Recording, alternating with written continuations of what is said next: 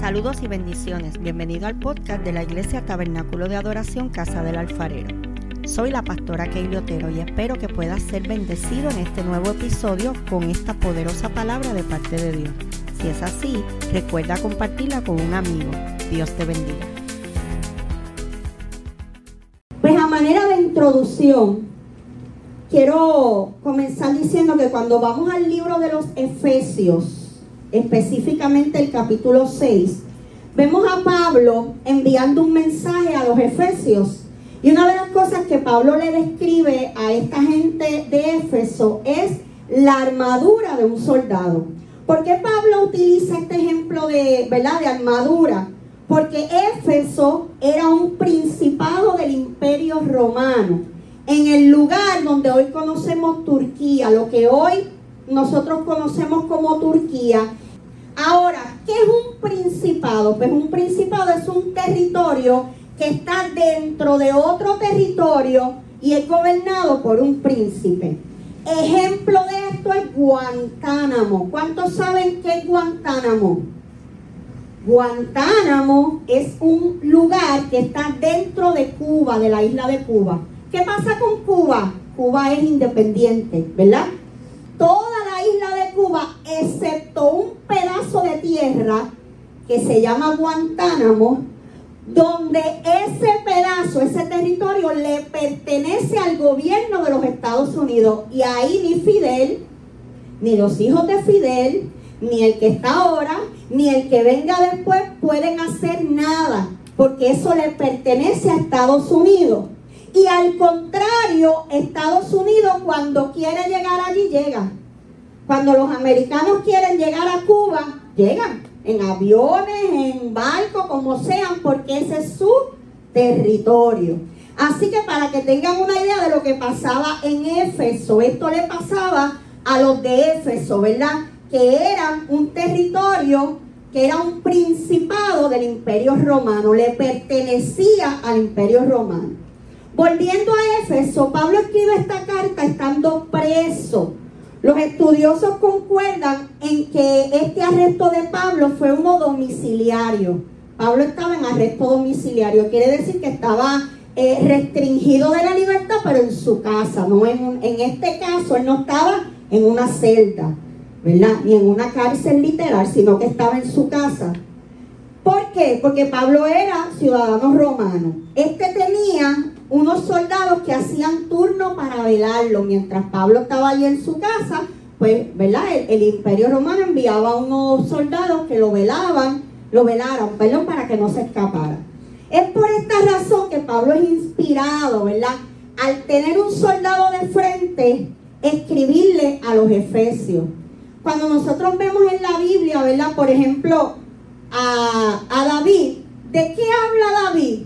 David habla de leones, David habla de ovejas, David habla de oso, David habla de reinado, David habla de príncipe. ¿Por qué? Porque esas eran sus vivencias. Cuando en la Biblia vemos a Ruth, ¿de qué habla Ruth?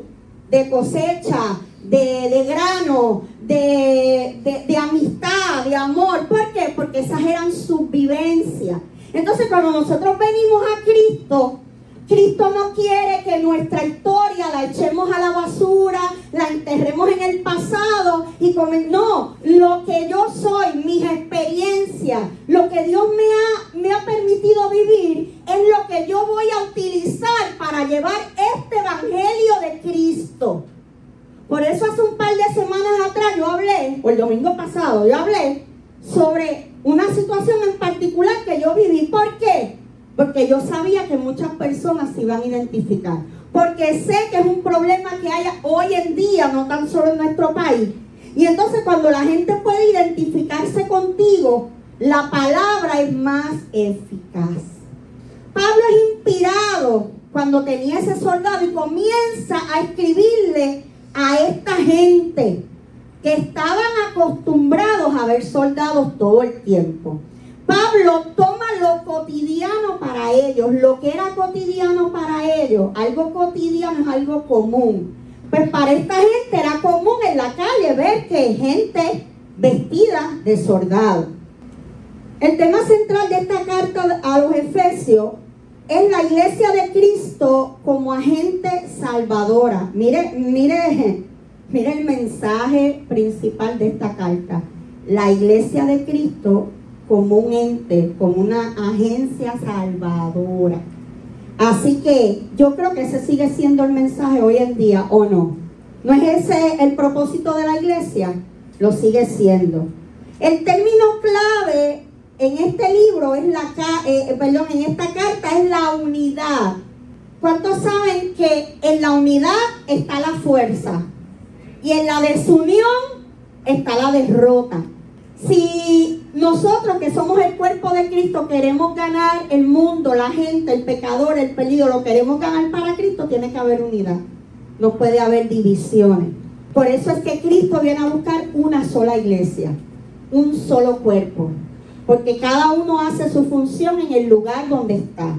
Miren, los primeros tres capítulos de, esta, de este libro de los Efesios son de doctrina los capítulos del 4 al 6 es lo que nos toca hacer a nosotros y cómo debemos comportarnos. Yo no sé cuántos han leído esta, esta carta a los Efesios, pero yo le voy a dar esa tarea. Durante este tiempo lea el libro de los Efesios. Mire todo lo que hay. Primero es la clave para la unidad. Luego vamos a saber cómo es la doctrina cristiana, qué es lo que Dios espera de nosotros. Los capítulos del 4 a 6 es lo que nos toca hacer a nosotros y cómo debemos comportarnos. ¿Ok?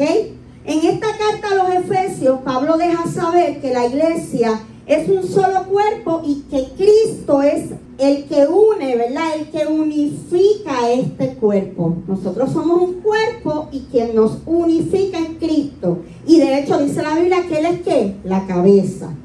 Para terminar esta introducción, ¿verdad? Es importante saber que esta vida en Cristo es una batalla. ¿Cuántos saben que estamos en batalla? Que estamos en guerra. Amén. ¿En guerra con quién? Con mi hermano, con el pastor de allá, con el vecino. Nuestra guerra es contra Satanás. Dice la Biblia que nuestra lucha no es contra carne ni sangre, sino contra huestes, potestades y cosas que están en las regiones celestes. Esa es nuestra lucha. Entonces, si mi lucha y mi guerra es con cosas espirituales, entonces, ¿qué herramientas, qué armas yo tengo que usar? Pues las armas espirituales. Porque a una malicia yo no la venzo con una espada literal. Lo venzo con la espada que es la palabra. Con la palabra de Dios. Yo no sé cuántos saben que en una ocasión Satanás tuvo el atrevimiento de aparecerse frente a Jesús. ¿Y qué comenzó a hacer Satanás? Atacar a Jesús. Pero cada vez que Satanás lo atacaba, Jesús, que yo pienso, acuérdense que yo soy de la generación de Massinger para acá. Yo pienso que Jesús pudo haber hecho cha, chu, chus y tirarle un rayo y, fulminarlo. Tú sabes, algo así, algo bien drástico. Pero ¿sabes lo que hacía Jesús? Con la palabra. Ah, tú estás en ayuno, mira, comete esto. Ah, la, Biblia dice no solo de pan vivirá el hombre, sino de toda la palabra que sale de la boca de Dios. Ah, pero tú eres el Hijo de Dios, pues adora que se adora. No, al Señor tu Dios adorarás y a Él solo servirá. O sea, las herramientas, las armas, la espada que usaba Jesús era la palabra. Y esa es la que nosotros tenemos que usar cuando tengamos lucha con nuestro enemigo, con nuestro adversario, que no es otro que Satanás, que quiere destruirnos. ¿Por qué quiere destruirnos? Porque Él vino a matar y a destruir. Pero Cristo vino que a dar vida y vida en abundancia. Porque Cristo viene a salvar, dice todo lo que se había perdido. Pero ¿a qué viene Satanás? Él quiere que andemos perdidos. Así que nuestra lucha es espiritual y con armas espirituales que lo vamos a vencer. Luchamos día a día con un enemigo real. Usted sabe que el enemigo es real. Sí, esto no es cuento. Esto no es como en los muñequitos, un personaje ahí con dos cuernitos, con un tridente, nada de eso. Esto es un enemigo real, ¿ok? ¿Cómo Él nos destruye? ¿Atacando qué? Nuestra mente. Este es el primer blanco del enemigo, la mente. Luego, las emociones, las relaciones, los ministerios, los llamados, la salud, etcétera. Pero ahora yo les tengo una buena noticia y es que ya Cristo obtuvo la victoria por nosotros. Por eso es que a nosotros no nos toca pelear, a nosotros nos toca celebrar que ya Cristo peleó mi batalla. ¿Dónde la peleó? En la cruz del Calvario. ¿Dónde la ganó? En la cruz del Calvario. ¿Cómo la ganó? Derramando su sangre. ¿Cómo la venció? Resucitando al tercer día, venciendo la muerte, la cautividad y toda maldición sobre nuestra vida. Gloria a Dios. Así que nosotros solo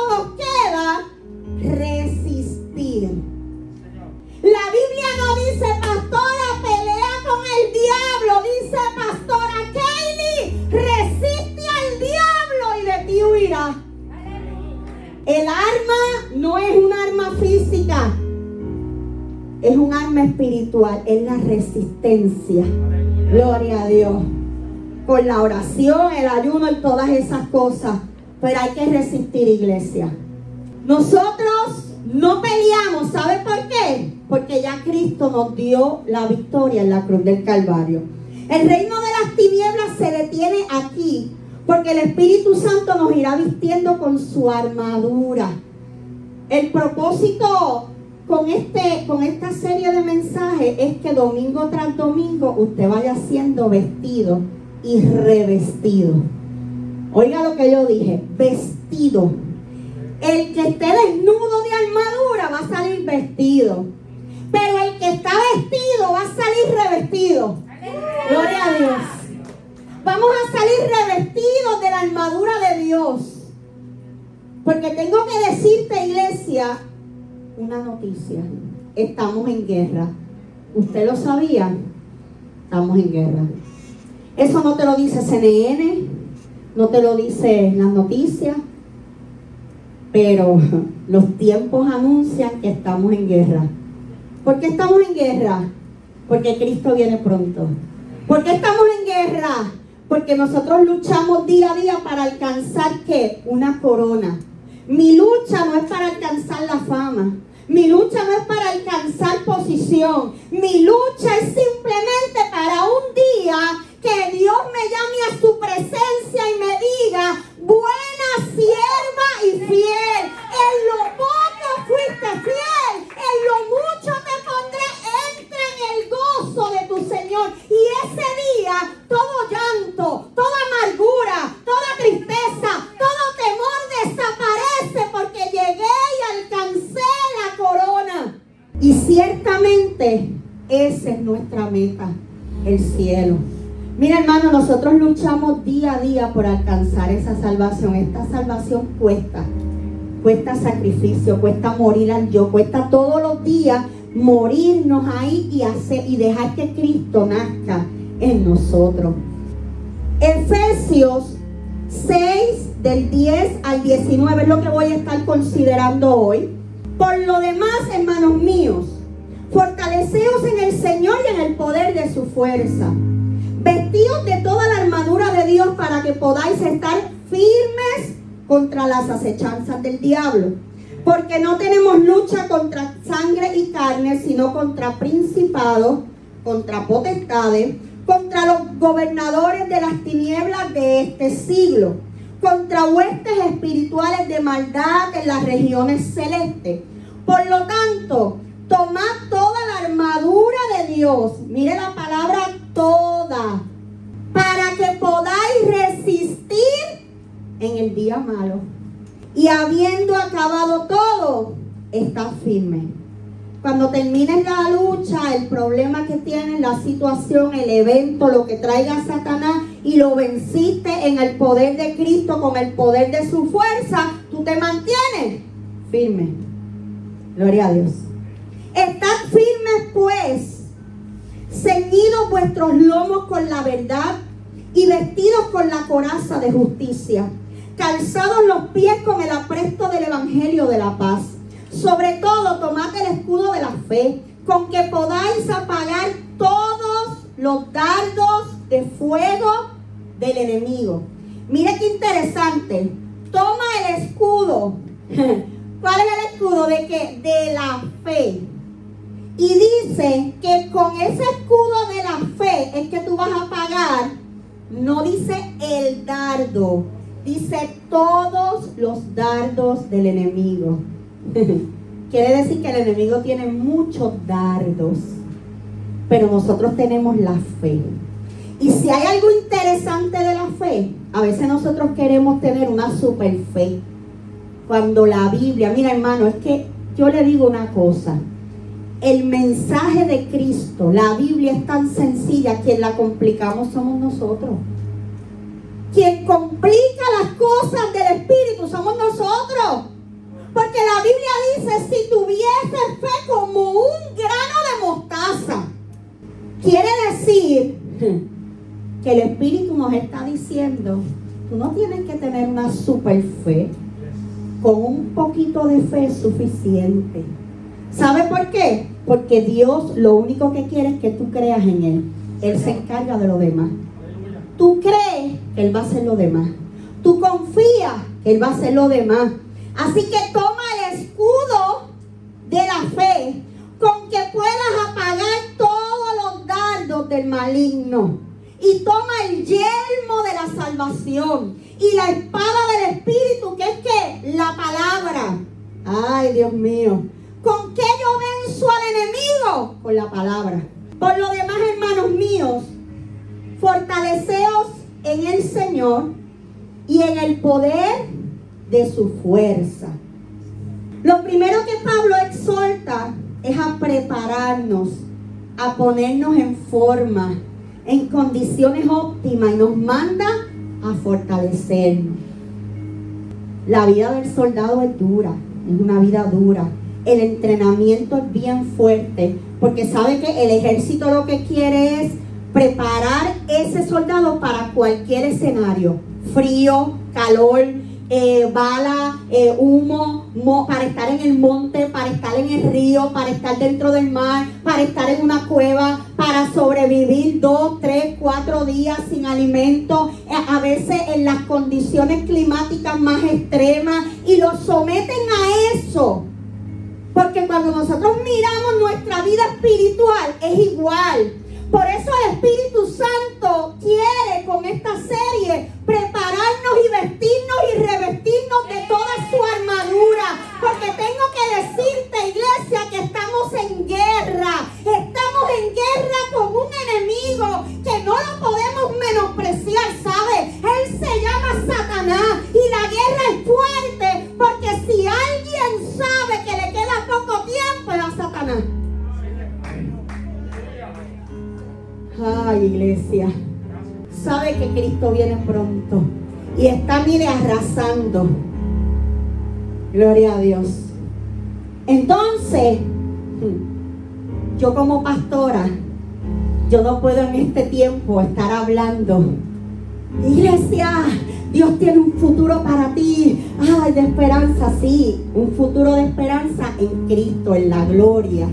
Yo no puedo estar predicando así, mire, ahí suavecito para pasarle la mano, para que usted salga de aquí motivado a abrir un negocio o a sembrar en el reino o qué sé yo.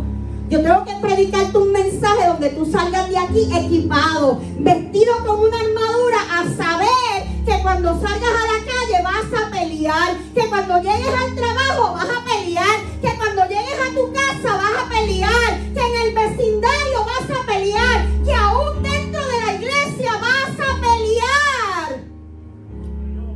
La buena batalla de la fe. Gloria a Dios. Y es necesario estar vestidos. Lo primero que Pablo exhorta, ponte en forma. Ponte en forma.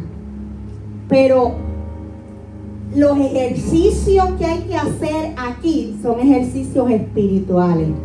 ¿Sabe cuáles son esos ejercicios? El ayuno, la oración, el leer la palabra. Iglesia, hay que leer la palabra, hay que estudiar la palabra, porque con ella es que vencemos al enemigo.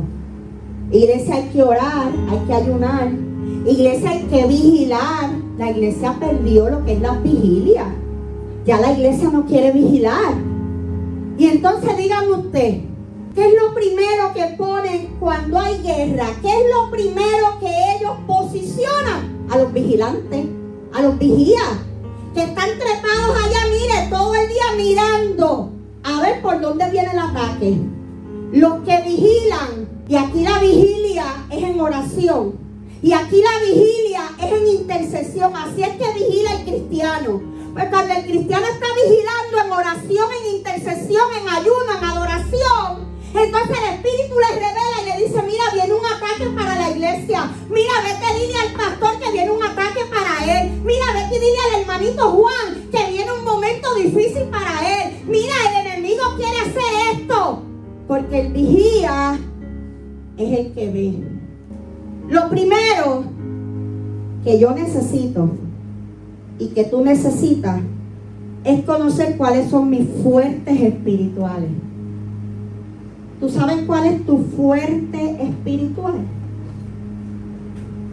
No me lo conteste, no levante la mano. Pero ¿a cuántos de ustedes su fuerte es la oración? ¿Cuántos su fuerte es la adoración? ¿Cuánto su fuerte es la intercesión? Porque no es lo mismo orar que interceder, no es lo mismo. Si usted es cristiano, usted tiene que interceder.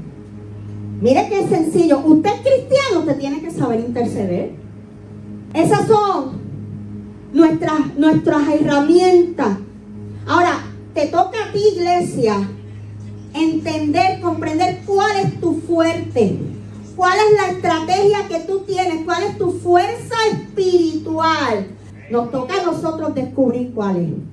Cada uno parado en su posición. Hablando de posiciones, Ama la posición que Dios te dio. Ama el diseño que Dios te dio. No quieras coger el diseño de otro. ¿Qué le pasó a David? Trataron de ponerle una armadura que no le iba. David dijo, no, no, no, no, quítame esto, si yo lo que sé pelear es con onda y, piedra, olvídate de eso, quítame, quítame todo este revolú. Lo mío es la onda y la piedra. Ahora yo te pregunto, porque hoy, hoy nos empezamos a vestir, ¿sabes tú cuál es tu fuerte? ¿Sabes tú cuál es tu herramienta, lo que Dios te dio. ¿Sabes tú cuál es tu onda y tu piedra? ¿La puedes identificar? Gloria a Dios. Porque estamos en guerra. Mire, tengo que conocer mis fortalezas espirituales. Está la oración, la adoración, la intercesión, la palabra, el lugar secreto. Mira, hay gente que ni canta, usted no los ve intercediendo, que no grita, pero mire, tienen un lugar secreto. El orar con un grupo de apoyo, eso también puede ser.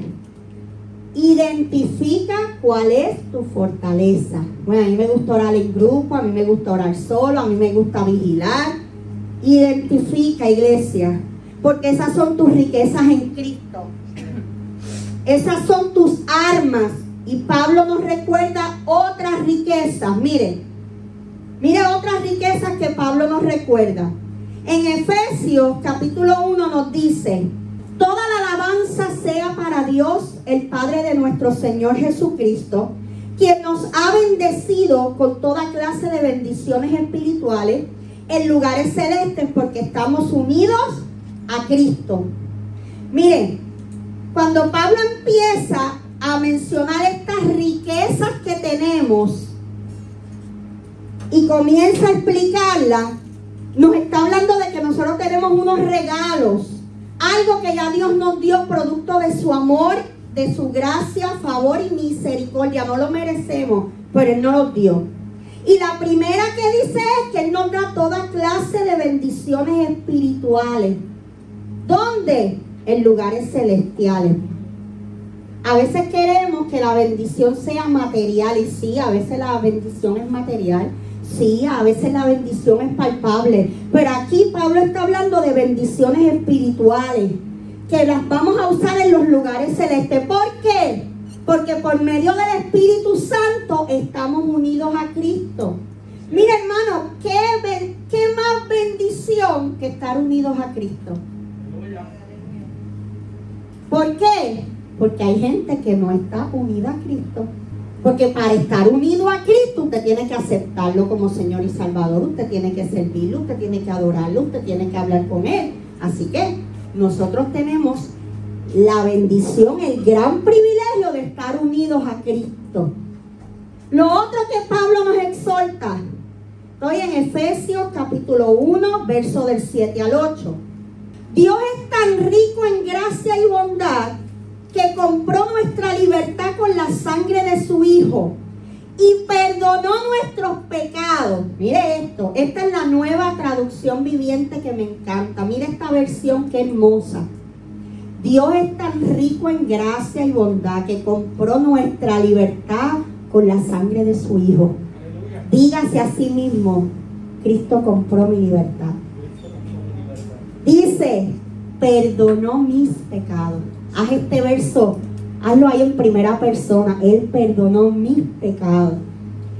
Él desbordó su bondad sobre nosotros. Nos dio su bondad, pero mira, acompañado de qué? Junto con toda la sabiduría y el entendimiento.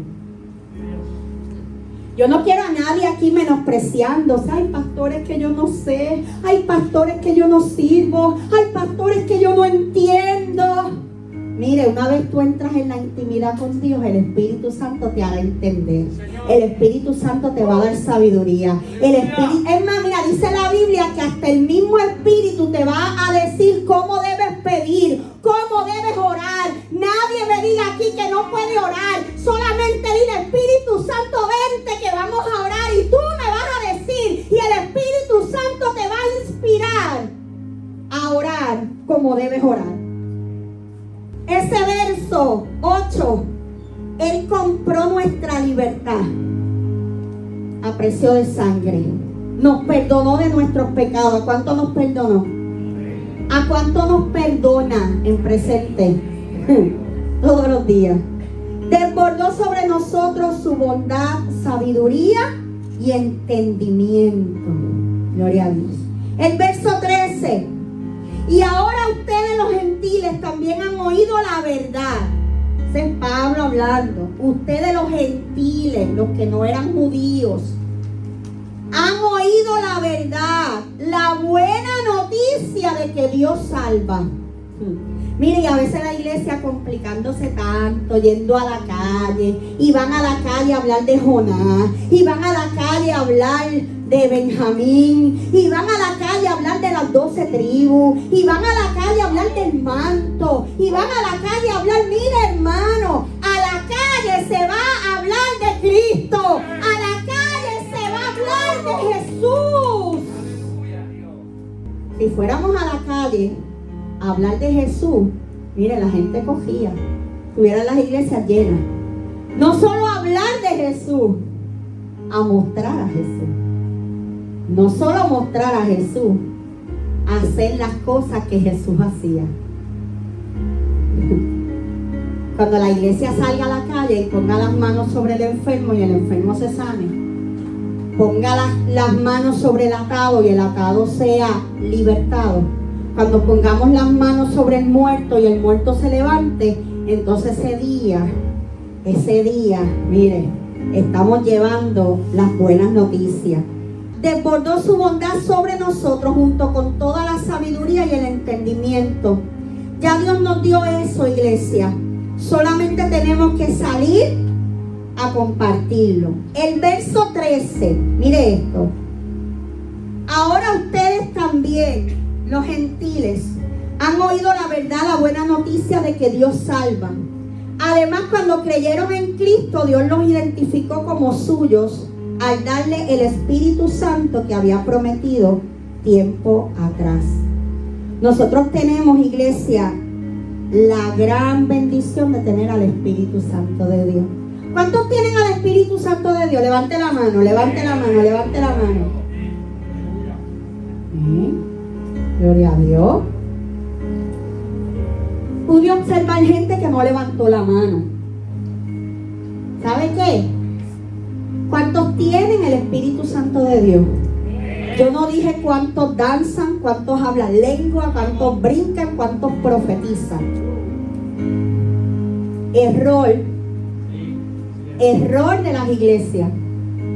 Muchos cristianos viven una vida angustiada porque no tengo al Espíritu Santo de Dios. El día que tú aceptaste a Cristo, oye esto, el día que tú aceptaste a Cristo, en público o no, en tu casa, en el cajo, eh, oyendo a donde sea, tú dijiste Cristo, hoy yo te reconozco y te acepto como Señor y Salvador de mi vida.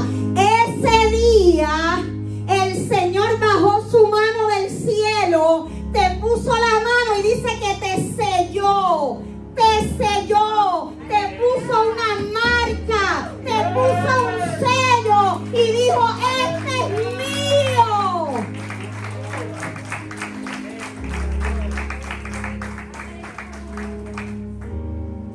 Y cuando en casa se compran mantecados,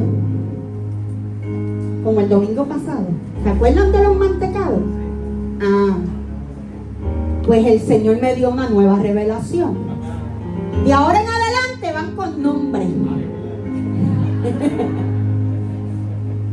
Kaylee, Raymond, Valeria, Di Marco.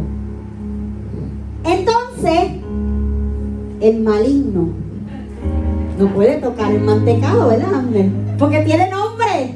Ya sabe a quién le pertenece. Cuando tú y yo vinimos a Cristo, Cristo vino y nos puso nombre. Propiedad mía, de Cristo. Entonces cuando el enemigo anda por ahí rompiendo la tierra, buscando a quien matar y a quien destruir, miró a Valeria en la Lino Padrón Rivera y dijo, no, espérate, esa dice que es de Cristo. Déjame irme por aquí. Oye, esta doñita está. No, no, no, muchacho, ahí dice que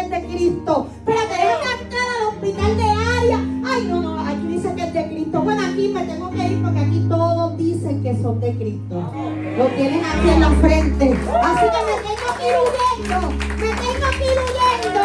En esta iglesia no tengo nada que buscar porque aquí todos dicen que son de Cristo. el verso 18 y 19. Pido que les inunde de luz el corazón para que puedan entender la esperanza segura que Él ha dado a los que llamó. Es decir, su pueblo santo, quienes son su rica y gloriosa herencia. También pido en oración que entiendan la increíble grandeza del poder de Dios para nosotros, los que creemos en Él es el mismo gran poder. Amados, mire, yo me hago eco de esas palabras del apóstol en esta mañana.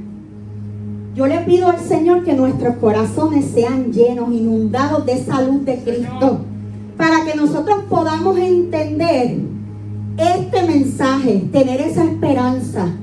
Yo sé que este ha sido un tiempo de mucha angustia, y muchas de, la, de las cosas que más están angustiando a la iglesia, a la iglesia del Señor, es el de que nosotros sabemos que Cristo viene pronto. Lo sabemos, porque llevamos desde chiquito escuchando que Cristo viene, que hay unas señales, que se levantará nación contra nación, reino contra reino, que habrá hambre, que habrá peste, que se levantarán padre contra hijo, hijo contra padre, que habrá muerte, que habrá...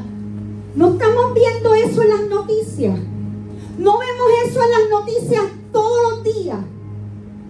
Y mire cómo el enemigo juega con las emociones de la iglesia que en vez de estar celebrando, en vez de estar haciendo un fiestón de adoración y diciendo, como dice el libro de la Biblia que debe decir la iglesia, que dice que el Espíritu y la novia el Espíritu lo está diciendo. Para la novia, ¿qué le pasa a la novia? Ay, ay, ay, hermano, la novia tiene miedo. La novia está en el cuarto llorando, diciéndole a la mamá, ay mami, yo de verdad, yo me quiero casar con él, yo creo que me equivoqué. Ay, yo creo que yo quería a Juan, yo, yo me equivoqué, ya yo no quiero a Pedro. Y la mamá, nena, yo gasté 5 mil pesos en la boda, te levantas y dices que sí. Así está la novia. El espíritu ya dice, ven, pero y la novia. El espíritu dice, ven. Es hora que la novia se levante. Haga lo que le toca hacer. Es hora de que la iglesia se levante a hacer lo que le toca hacer. Y diga, ven, Señor Jesús. Gloria a Dios. Aleluya. Mire. Poderoso Jesús. Yo me hago eco de estas palabras, dice Pablo, y le pido que sus corazones sean inundados de la luz de Cristo para que puedan entender la esperanza segura.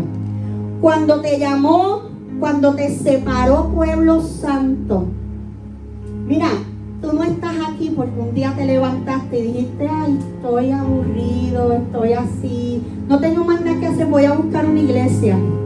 Tú estás aquí porque el Espíritu Santo trabajó contigo y te hizo venir a, a la iglesia. Esa es la realidad. Te hizo responder al llamado.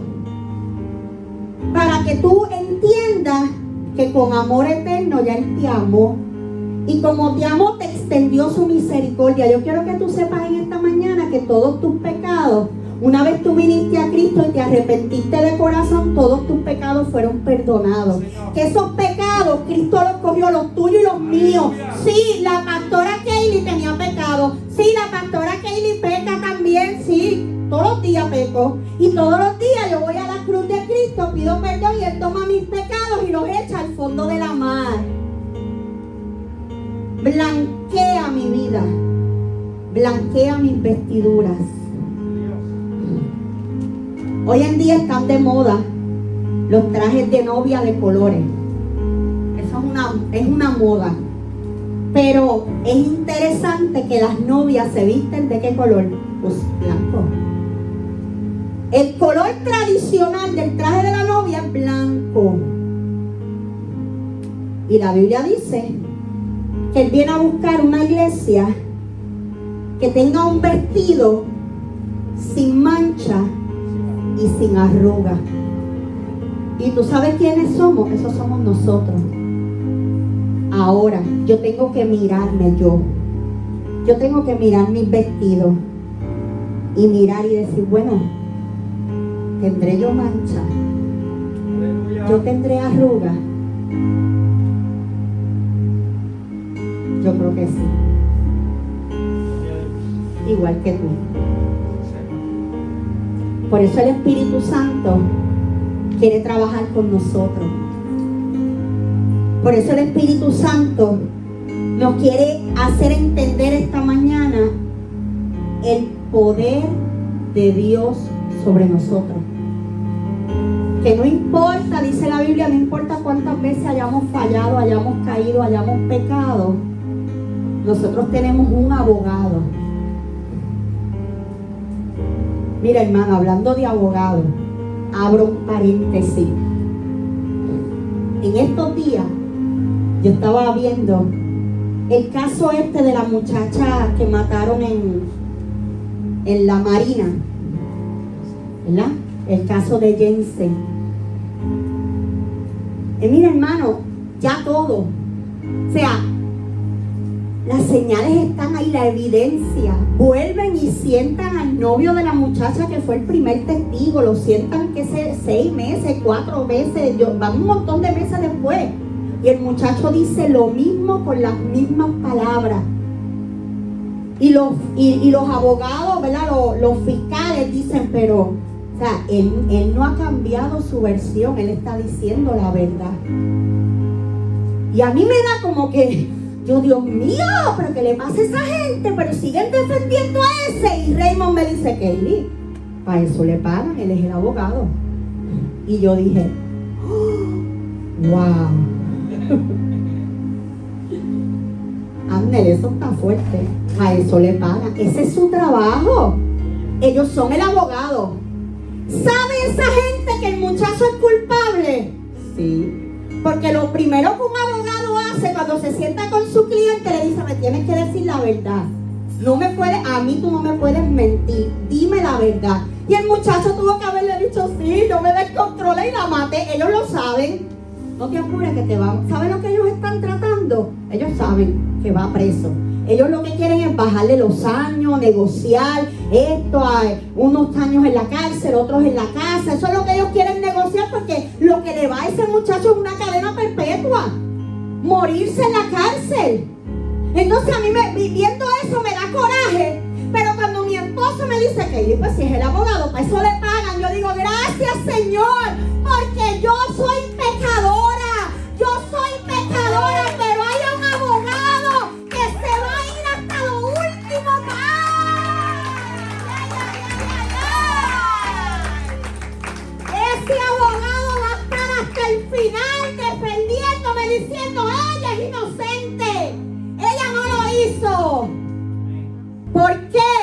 Porque ya Cristo cogió mi culpa y la llevó a la cruz.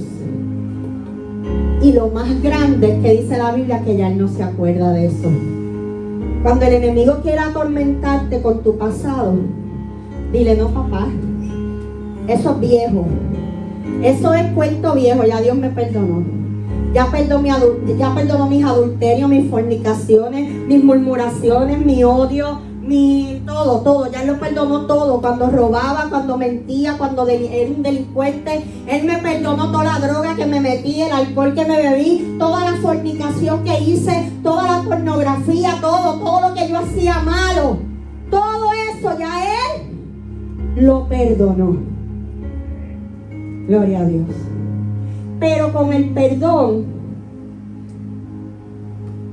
Dios nos quiere regalar también la esperanza y que nosotros entendamos cuán grande es el amor de Cristo por nosotros. Su amor. Los que creemos en Él y en ese poder, gloria a Dios. Porque todas las áreas de nuestra vida el Espíritu Santo las va a cubrir en esta nueva serie porque nos estamos preparando para una guerra. Una guerra espiritual, mi guerra no es con mi hermano, ni con el otro pastor, ni con el vecino. Nos preparamos para una guerra espiritual.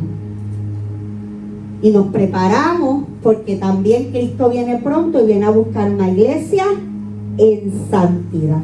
Póngase de pie en esta mañana. Bendiciones. Si este episodio ha sido de bendición para ti, compártelo para que otros puedan ser edificados. Te invito a que nos busquen en Facebook como Tabernáculo de Adoración Casa del Alfarero y te suscribas a nuestros podcasts en las diferentes plataformas. Y así no te perderás ninguno de nuestros episodios. Dios te bendiga.